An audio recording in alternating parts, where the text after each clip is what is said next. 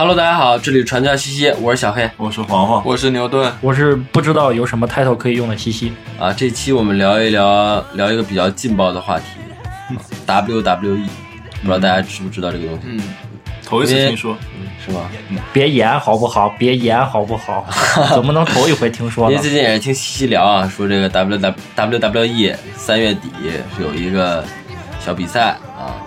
是挺有意思的，安利我们去看。对对对，啥是啥比赛啊？那个，那我我就来跟大家说一下吧，因为这这事儿是这样的，就是呃，因为我是一个老摔迷了，这个这追踪 WWE 得从上个世纪开开始说起。然后呢，现在呢，由于平时时间不多，也没有办法周周他的比赛都看，然后所以基本上就一年看这么一回啊。每年到三月底四月初的那个星期日，WWE 都会举办一个一年最盛大的赛会，叫摔跤狂热。然后，然后由于这个快要开始了，所以我就推荐安利大家去看一下。然后刚好呢，我跟大家说的时候呢，其实大家好像我发现啊，就是周围的人其实不见得非常的理解这个形式，对对对，就这种东西吧，所以我觉得今天有必要跟大家一起坐在这儿聊一聊，做一期节目，就是把我知道的关于这个东西的一些东呃一些概念，或者是我们之间讨论一些观点，跟大家分享一下。嗯，其实 WWE 大家应该也都能知道，只不过就是都听说过对对你比如像很多很著名的表情包的出处嘛，对对吧？对对对对，嗯，嗯怎么说？它有很多东西活跃在互联网上吧，然后可能是一个片段，可能或者是一张图怎么样的，嗯，其实或多或少是是穿插在我们日常的生活娱娱乐当中的。那今天就再跟大家捋捋，反正就是一个大型的强人所难的现现场，对吧？我们就先从这个它这个名称的缩写开始介绍这个运动吧，或者说这个赛事。对，强人所难啊！那说实话，那我就插一嘴，那黄黄其实说的是另外一个，另外一种这个运动形式娱娱乐方式，那个叫 那个叫哲学，也很有道理。从某种程度上来看，如果你只看那个 WWE 给你的视觉上的冲击是符合黄黄的哲哲学，那个我们就简单顺着小小黑刚才提到那个说啊，就是这个 WWE 它这个缩写到底什么意思？其实啊，就是我们现在所熟知的 WWE 最早它不叫这名儿，它叫 WWF，嗯，叫 World Wrestling Federation。但是九九十年代末的时候呢，由于跟这个这个名字啊跟那个世界，就是那他那个 logo 是大熊猫那个对对对然后这俩重名了，要打官司，就是这个世界摔跤联盟啊输了，输了之后呢，他们就被迫得改名，然后再加上他们那个时候又并购了另外一家呃摔跤联盟，所以他们进行了公司内部重组之后呢，就改名了 World Wrestling Entertainment，就改成 WWE 了。然后其实这一改名其实也既定了整个公司和他们对行业未来的发展方向的一个愿景，就是他们立志于现在要打造做这种跟体育娱乐交叉的这么一个相关行业。这这一点上来看，在全世界范围内是我觉得比较新颖跟独特的地方吧。嗯，然后我说一下从早期历史来看啊，就是最早最早摔跤，我们理解的这种美式摔跤和我们蒙古的摔跤啊，或者对那种竞技项目摔跤，其实这两者之间摔跤是有一点点区别的。它有重叠的部分，但是现在由于发展变化吧，演化成两个完全不不同的东西了。美式摔跤其实早年间，比如说上上个世纪四五十年代、六七十年代的时候，它也是一项很严肃的这种体育竞技吧。然后，但是随着八十年代末这个电视普及，成为大家娱乐生活中很重要一个部分以后，他们慢慢慢慢发现，就是传统的摔跤是不能很好的吸引到受众，或者说不不能更好的娱乐到大家的。OK 所以他们开始对赛制啊、对选手啊、对整个规则进行一系列的运营改变，然后慢慢慢慢形成了这种，呃，有一点体育性质，但是又和娱乐很很沾边儿的这么一种状态。因为发展这么长时间以后，我们现在再拿现在这个摔跤跟以前比的话，你就会发现一个很明显的东西，就是现在我们所提到 WWE 下的这种摔跤，全部都是表演。嗯，比赛是有剧本，然后是有是有剧情安排，然后我可以用一句话跟大家把这个事儿解释清楚，就是他是用摔跤的表现形式来演了一出肥皂剧。嗯然后每一个摔跤手，他一方面他肯定是运动员，因为这个东西也是一项体育运动演化而来的，但一方面呢，他又他又是一个角色啊，这些我们能提能想到的这些很很著名的人，他们可能其实都是在扮演一个怎么样性格的东西。嗯然后每个摔跤手在打比赛的时候都有一个这样的定位，比如说正派、反派要打，或者正派跟正派打，每一场比赛前都会因为有这种戏剧上的冲突，给你一预先安排好赛事的结果。其实对于懂懂这个东西的受众来说，他们都明白这是怎么回事儿。大家不在乎说是这场比赛具体是谁输了谁赢了，而是很在乎这整个过程就是。他这个比赛之前我就知道结果了。观众不知道结果但是这个结结果是是定好了。是我以为你说观众就知道结结果了那。还看啥呀？但是观观众可以猜测呀，就是比如说这两个人进行一场摔摔跤表演，其实就不叫比赛了吧？我们用一个更更准确的词，就摔跤表演。因为我刚才也说到嘛，就是最主要它是在北美市场为服务，就是整个 WWE 这个联盟，他们基本上就是会在每周会去一个城市，然后在各个体育馆内巡回进行这种表演赛。嗯，你可以把它理解成表演赛吧，其实就是对他们来说，就是每一周每一周的剧剧情的推进。然后这里面我就要说一下，就是我们现在所熟知这个 WWE 联盟，因为它现在做的最大啊，我们只知道它，但其实是在整个美国的摔跤界，就是这种摔跤娱娱乐界吧，有很多很多的小联盟啊，有些已经做股了，有一些才新兴刚起来，嗯，然后但是所有的人目标就是这种联盟竞争目标都是以 WWE 这家联盟公司作为标杆的，但是时至今日，在它发展过来的这二三十年里，还没有人超越过它，或者说有曾经超越过它了，但后来也被它又打败了。整个公司跟联盟在北美的地位其实是可以说是统治级别的。嗯所有的摔跤手都希望到这个公司来，他们给的薪水待遇，包括曝光度，各方面都是最好的。然后除此之外呢，就是还需要提，就是北美市场以外，就是有两个地方比较这种形形式也比较兴盛，一个是所谓的中中美中美洲和南美，就是墨西哥、嗯阿根廷这类这种国家，因为我不知道大家其其实从一些其他文化元素中能看见，就是我们玩的游戏啊，包括电影里面都会有那种戴着头套去那种形象的摔跤手。嗯这个就是所有这种中墨西哥这一方面，就是讲西语系的这种选手的风格都是这样。然后再有一派就是日本那边，啊日本那边可能也结合了他们国家当地的一些文化特色，比如说相扑啊，或者什么其他的这种柔道之类的元素。然后那个选手一般都会穿的比较暴露，一个就一个丁字裤之类的，这这种就是有有有一点风格上的差异吧。但是这这就是这两种东西跟美国比来的话，就是跟这种最传统的这种摔跤娱乐来来看的话，就占比还是比较小。呃，关注度呀、受受众面儿什么都还是比较窄的。刚才也说到了，就是这个东西很像电视剧嘛。嗯，对对对，其实那我就很好奇一件事儿，电视剧它有个东西叫选角导演嘛，嗯对吧？嗯这些演员我们有有一个人专门负责去选。嗯那像这种 WWE 他们是不是也是去选人，还是说就像刚才西提到的，你是去应聘，或者说你去，比如我是摔跤的，对吧？我去你这公司面试，还是说你虽然看着他不是真打，是表演性质，但是他的专业度其实是非常高的，因为因为两个人在做这种，因为他主要就是要突出这种比赛视觉上的这种东西。你一场比赛节奏很快，你你可以拿它跟 UFC 或者是现在的 MMA 嗯下的这种综合格斗去进行类比，就是比赛是没有很多试探，没有很多那种测距啊或者什么之类的东西。整场比赛的节奏又快，然后打的东西又又多，其实对体力啊，包括伤伤病保护，其实是有很高的要求的。对，是 WWE 选手其实是需要专业的训练，对他们肯定要练特技的，对不然的话什么后空翻啊什么的这些他们也做不出来。还有包括你打人跟被打的人，就是打人的时候你，你他会有一些大招啊什么之类这这种技能的释放，你就你是要保证安全的前提下，那这种东西怎么做？就是你需要靠日复一日的练，嗯把你的动作练熟练了，你才能保证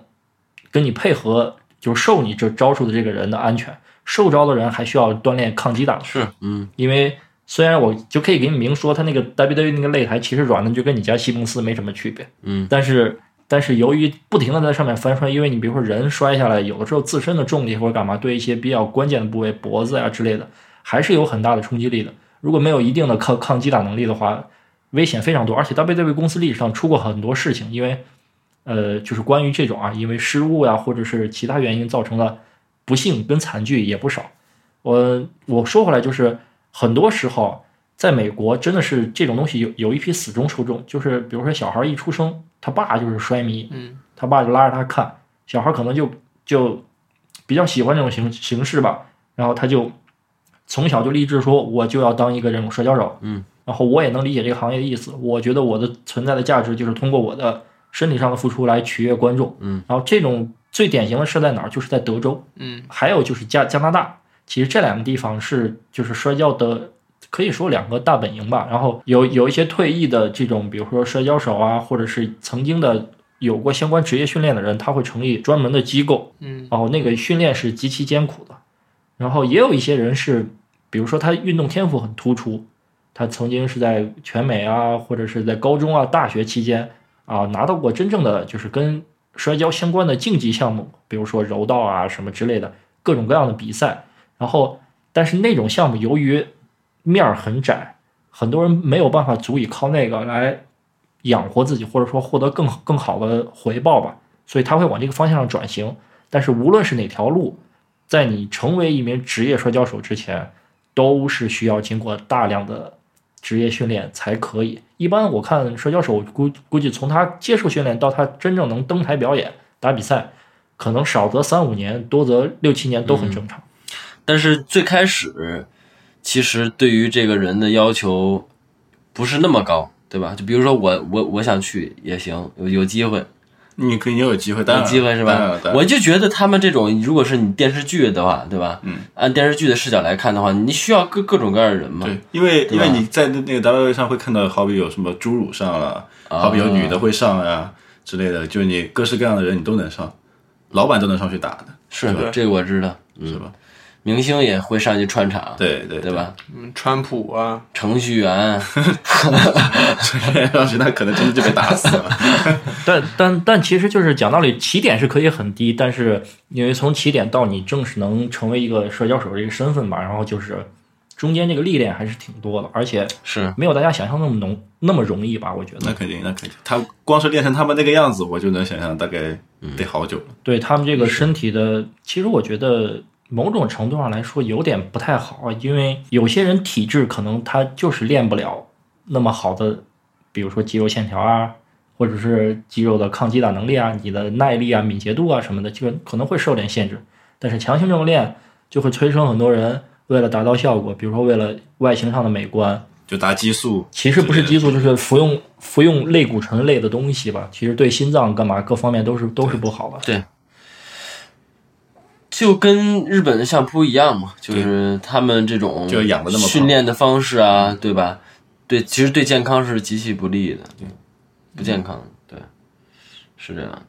哎，我有一个问题啊，就是我经常看那个比赛的时候，他们会用各种道具嘛，嗯，对吧？凳那些道具是不是也是特制的？，对，其实是经过处理的，就是怎么说呢？嗯，就是比如说最常见的吧，就铁椅。嗯，那种铁椅其实是这样子的，就是首先啊，他们肯定不可能做成实心儿的，嗯，然后就是肯定是空心儿的，然后因为取决于，你可以把它理解成演电影那些武器打来打去的，它里面一定是做做一定处理。一方面是武器坏的快，视觉效果好；第二个保护人，这是从道具方面来说是是这样的。然后第二个就是使用道具的人是有技巧的，嗯，就比如说我真拿个椅子拍你头，完了就不能直着拍，嗯就是你九十度直拍下去，那不受受力面是最小嘛，直接就打上了，那那肯定疼啊。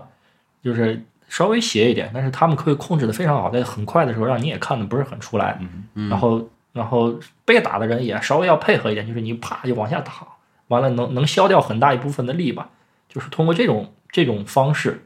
去怎么说，既保证比赛的美观，又保证安全。就他们提前都是套好招了的。对。所以在比赛里面也有可能会有一些穿穿帮的一些场景，那肯定会有，对吧？有，就我还没碰到你，你就挡了对吧？对。应该看过这种失误的集锦的截这种 GIF 图，应该是有的。GIF 图看过，完整的视频我还真没看过。嗯，但但是这里要要要说一句啊，就是因为摔跤手里面有一些人是很是很硬核的，比如说他们对他们喜欢那种牺牲自己的身体来取悦观众的这种表演方式，然后会做很多这种就是觉得超越极限的事情，然后来赢得观众的喜爱，然后很多人就为此为这事儿就魔障了，就也不是说魔障了，就是他们会特别追求这个东西。你比如说，即使再有这么，喷火了，吞剑了，对对对对对，就包括今天，就包括今天黄黄在看的时候有有有钉子，对，有钉子就直接扎，钉子直接扎，那个即使是你特制的，那它也实实在在流血呀，对呀、对吧？它也是皮皮肉伤啊，对吧？包括这个除了这这种皮肉，是因为皮肉伤对摔跤手来说很常见，嗯，是。就是是他们就嗯不是很在意这个东西，而且他们可能比如说经过锻炼或者是怎么样，他们这个应该叫什么血小板浓浓度很高吧，这个止血止得很快。然后除此之外呢，就是有些摔跤手喜喜欢高飞，是，嗯，对，从很高的地方往下跳，呃，然后做这种这种东西，然后所以呢，嗯，我觉得这方面可能对摔跤手的伤害会更大。但是我看过摔跤手就是接受采访，就是说当他爬上那个高处之后，观众就开始欢呼了。嗯，那个时候他其实就已经想不了太多问题了，嗯他就想跳下去，因为他就觉得这样很嗨，嗯他已经没有去过多的想，比如说所谓的安全啊，或者是疼痛啊之类的问题。是，他对他来说，他那一次纵身一跃所牺牲换来的东西，对他来说是极其有意义跟价值的。这个其实这一点上来说，我觉得是应该呃钦佩这种人的奉献精神吧。哎，那正好顺着，我觉得延伸有个问题，就是你看我们看那个他他那种表演的时候，啊很多其实你看很多小孩子也在现场看，对吧？我会发现所有人都是那种热血沸腾的啊，就是那种美国的民众看这个对演出，对吧？就是他有一点那种你 cult 狂对热分子，狂有点狂热，而且而且怎么说呢？大家都知道他是表演对，给我的感觉是很投入那些场边的，我都感觉是演员，演员，对对对，但实际并不是，对就那帮人是真的热爱或者对什么的，对吧？所以说我能想象到你站在那儿那种一呼百应的那种感觉，那给肯定是很容易被煽动的嘛。嗯，所以这种这种现象形成不过怎么理解？因为如果我是我，我觉得我明知道你是在给我表演，对我不会那么嗨。对对对其实这个我感觉就是体育运动，因为你好比去现场看体育运动的时候，首先体育运动它会有几个区域，对，但观众区你在前面的人绝对都是死忠粉，这是肯定的。但体育运动它是竞技啊，对吧？我要我一定会很投入的去看。嗯，我我但是我知道他们是在演，但是他们的剧情你没想到呀，就是嗯就跟你在看一部很好看的电影一样，你虽然知道这个电影可能结局会变成什么样，但它里面打斗的场景还是会让你觉得对很，兴奋。而且它毕竟里面还是有些剧情，我觉得就可以理理解成《我爱我家》，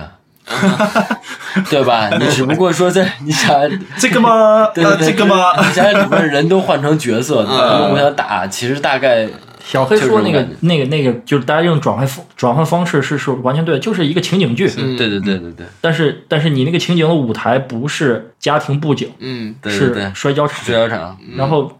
然后那个情景剧本来是通过比如说语言表演，嗯对然后通过这种形形式去传达一定的东西，然他们是通过打架、摔跤的方式，然后去去传传递他们的感觉。所以说到这儿就就得提到一个很核心的东西，就是那既然都是形这种形式的 show，那么最核心的东西就是你比如说我是个摔跤手，我我来为了体现我的价值。那你比赛结果是既定安排的，那么你获得的荣誉干嘛的其实不重要，真正他们所追求的核心就是收视率。对，就是怎么样能够博得博得眼球。圈粉，对对对，你粉丝，嗯你怎么样获得成功？那那当然就是观众越喜欢你，你越越受欢迎，那么你你自然就是你职业上最大的成就跟肯定吧。对，那所以说到这儿，我们就可以聊一聊，依次聊一聊，比如说最受欢迎的一些嗯人物啊，包括故事。大家可以去搜搜看，看看他们。我觉得有些肯定大家都是耳熟能详的了，嗯比如说巨石强森巨石强森，对对吧？强森的起点哎，别急，你们你们要放你们要放尊重一点。什么叫巨石强森？那明明是我小破站知名 UP 主 巨石强森。大家既然一开始对耳熟能详的就是强森嘛，那我们就提到他，那就从他开始吧。而且刚好他还能代表一一定的东西。强森应该是目前我觉得最成功的从摔跤行业对，然后走到好莱坞，获得巨大的票房商业价值的一个成功转型的案例吧。然后呢，他最早的摔跤起步，等于是家里的家族资源吧，然后把他从萨维亚到了美国大陆，然后开始闯荡，然后在 WWE 这个公司从一开始最小最小的这种喽啰角色，一步步干起，干成 W 干成公司的台柱子，然后零三年离开公司去加盟好莱坞，然后名利双收，然后现在没事回来还还公司回社交界还偶尔客串一下，然后就很成功。就是现在如果提到社交业上最值得，就是名声最响的一个 IP 一个人物吧，那就是他了，巨石强森。有一个应该就是就是那个表情包嘛，就是对着笑的那个，他是一个老黑，那个这辫子那个辫子那个，大家有没有印象？对对，他就是那表情包火，他就是那个那段戏火了，就那段戏火了。他因为当时是这样，就是我之前提到过，就是刚才提到过，就是这个有正派反派问题，他就一开始要演一个反派，反派其实要干什么事儿，就是打正派，欺负正派，下三滥手段，各种恶心人，观众虚你虚的越高，声音越大，就代表你这个反派扮演的越成功。他呢，就是演一反派，一开始需要演成一个凶神恶煞的那种感觉，结果演完之后比赛赢了，有点高兴，因为观众不是欢呼嘛。然后他他一时间面对观众跟镜头没有做好表情管理，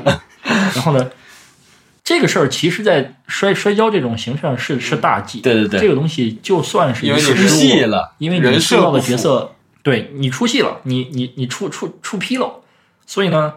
也就是因为我觉得他在这方面不是很强，再加上出了这么大失误，他最后慢慢慢慢就淡出了这个所谓的摔跤界了。现在在干嘛呢？也也不知道，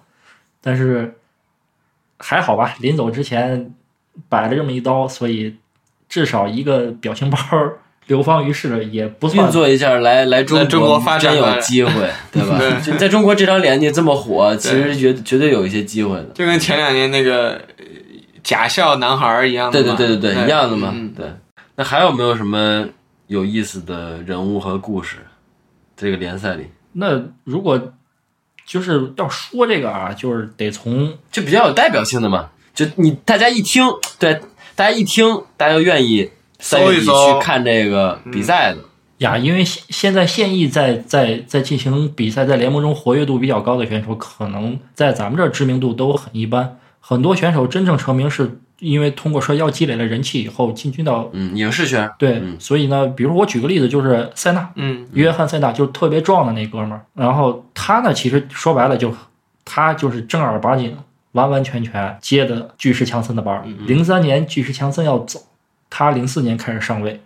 一直从零四年一直火到了就是前两三年。然后前两三年他才可以，他才将自己所有的重心从摔跤界中抽离，他不是一个常驻的去表演。摔跤的选手，多半的活动啊形式以，呃演的电影啊或者是参加的一些综艺节目为主但是他来从地位啊包括影响力来说，我觉得在美国啊，呃我的理解就是跟强森一个级别。嗯，只是在国内来说的话，可能知道人不是特别多。就是巨石强森传承到他这一代来说，其实就能看到这种一个问题，就是现在的摔跤手可能不如以前的摔跤手表现力那么强。嗯，对于中国观众来说，塞纳可能知名度。在不关注摔跤的圈子里是就比较小，他其实圈粉圈的都是些青少年，这点对小孩特别喜欢他，对小孩特别喜欢他，就有点像那种大那个叫什么叔叔，就是迪士尼版的摔跤手，真的对对对，这个你牛的这个总结特别到位，因为他非常他非常正派，他是很正的那种。然后也很阳光，很帅气，然后又黑怕，对对对对，很积极的一个人。对，但是他这种他这种形象，其实由于太呆板，所以导致很多就是老的摔跤手非常不喜欢他这个角色跟人人设。那其实，哎，说回来啊，我有一个问题，就是为啥在中国没有这样类型的联赛？中国就只有武林风这样。但而且说起来，武林风它也算一个相对严肃的，尽管我觉得它还是演的。还是演的，但是它就是让大多数人看的看看起来还是正常的一个对战的一个格斗类的比赛嘛，对吧？它不像是 WWE 是一个纯纯。娱乐浮夸，对对，娱乐和这个对社交结合的，就这种形式，好像在中国为什么没有火起来，或者为什么没有存在？其实我觉得，让深层次原因来说，那可能跟民族性格有关系吧。首先，中国人好像不是很喜欢那种特别直接的表达方式。我跟你有仇，我就一定得揍你嘛，好像不是一样。中国的这种表演形式都是宫斗，是是，没错没错，有点这这结合了。其实我最近还挺喜欢的一美剧，啊，我看抖音也老刷着《黄石》，你们知道吗？嗯你们回头可以搜一搜。反正总归呢，就是那个剧讲的就是黄石那个地方的人，民风特别淳朴，嗯然后你惹我我就干你。嗯，他每个人胸口印一个这个 Yellowstone，就印个 Y，、就你不能动黄石人，你只要动了一黄石人，比如说动了黄石人女朋友，我就弄弄你全家，就直接给你原地弄死，就那种就特狠。嗯就正好我觉得跟西西说这个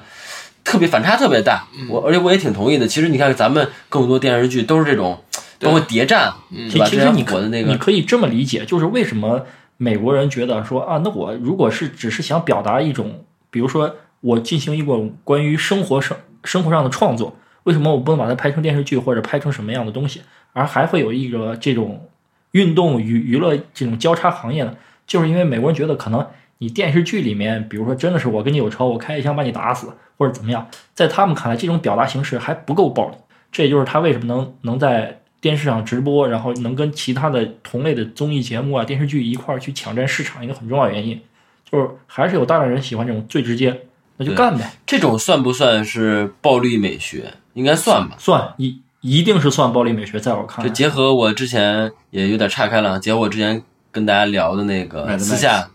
不是私下聊的那个真人快打的十一还是十二，啊，对吧？我就觉得那是游戏的一个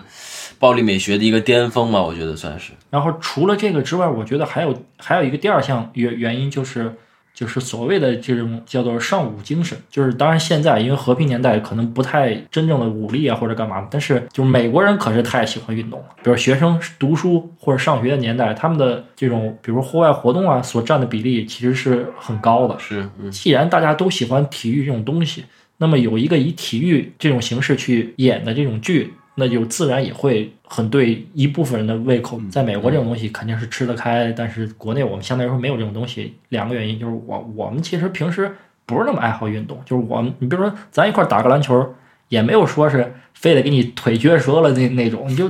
打球还得把腿撅折了，这打的是打球打人呢。大家对体育的理解是呃锻炼身体。对对对，对对对我们没有说是荣誉感、胜负、一定要竞争性、好好好好胜性没有那么强。对对对，是美国还是挺盛产这种所谓的英文应该叫做 entertainer，就是那种娱乐大众的人。对对对因为我记得我之前看过有一个金凯瑞拍的一部电影叫《月亮上的男人》，它里面其实讲的也就是类似于像 WWE 一样，就是你在电视上看到的所有事情，虽然都是假的，但他们就是以此作为他们人生目标。他们就是要把这个假的东西让你觉得它就是真的。嗯 WWE，我是觉得还是挺有意思的啊，这种这种嗯，形式本身，因为其实说实话，我之前也是没有系统的，或者说没有我觉得 WWE 肯定不是说你看一两场就会觉得有意思的。如果说你完全对这种暴力性没有、没有那么强的强烈的这种吸引力的话，其实呃一定要还是说很投入进去到他的人设，到他的那个情节、剧情，就是人物关系之间，你深入进去之后，你就会越来越投入，越来越投入，你然后就得信他。对，我觉得最核心就是是你得信他，对吧？对就跟你看，就跟你看那些什么东西，看什么电影、电视剧一样，就你还是得信，对信才好看。对，而且我觉得说回来，因为咱们国内火的是这种流量流量明星嘛，对吧？就是说白了就唱歌跳舞的。嗯，其实我觉得像人家火的是，也不是人家主要，人家也也火，也火也火这种明星，但是人家多一个维度嘛，说也有这种也有这样的，直接给你放在台上干架的，也对你你也可以选，你也可以选这样式的，是吧？你不是不是只有那个坤坤这样的，是不是？不是只有唱唱跳 rap，不是只有唱跳 rap，我这还有直接给你就干的，对吧？对对他。还还可以通过这种，就是包括跟运动、体育啊、暴力相相关的东西，也可以成为一种能让大家很好的精神寄托的点。娱乐这个东西，它也是不断在扩展、扩张、发展。对，大家对这个概念也是不断在补充，对对吧？行，那其实我们就相约看一看呗，有机会看一看这个比赛，好吧？刚才有机会也实操一下。实有机会可以实实际实对际干一干。咱们也咱们也强人所难呀。绝对不可以。就是我我先说一下这个关于实操的问题啊，就是就是我因为我提前说了，这个东西专业性很高。是啊，WWE 每次在做推广和宣传的时候，它都它都会有一行字叫是是，小朋友切勿模仿。Don't try this at home。然后这是第一个，第二个就是，呃，牛顿也提到了，就是说，如果我只看一两场比赛，我没有办法一整年追着这个东西，我也没有没有很好的这种文化积淀，那么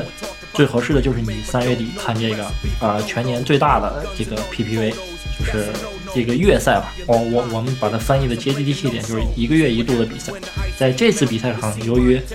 呃基本上所有的选手都会亮相，啊，然后呢，所有的故事，然后都会，比如说有些人跟人之间的恩怨铺垫了一年了，会在这个上面做一个总结，或者怎怎么样。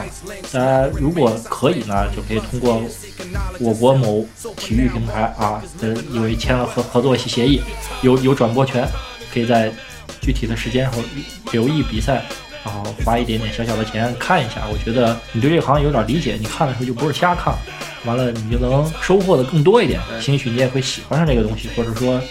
嗯，明白这其中的好处吧。OK，那这一期节目我们就先聊到这儿。OK OK，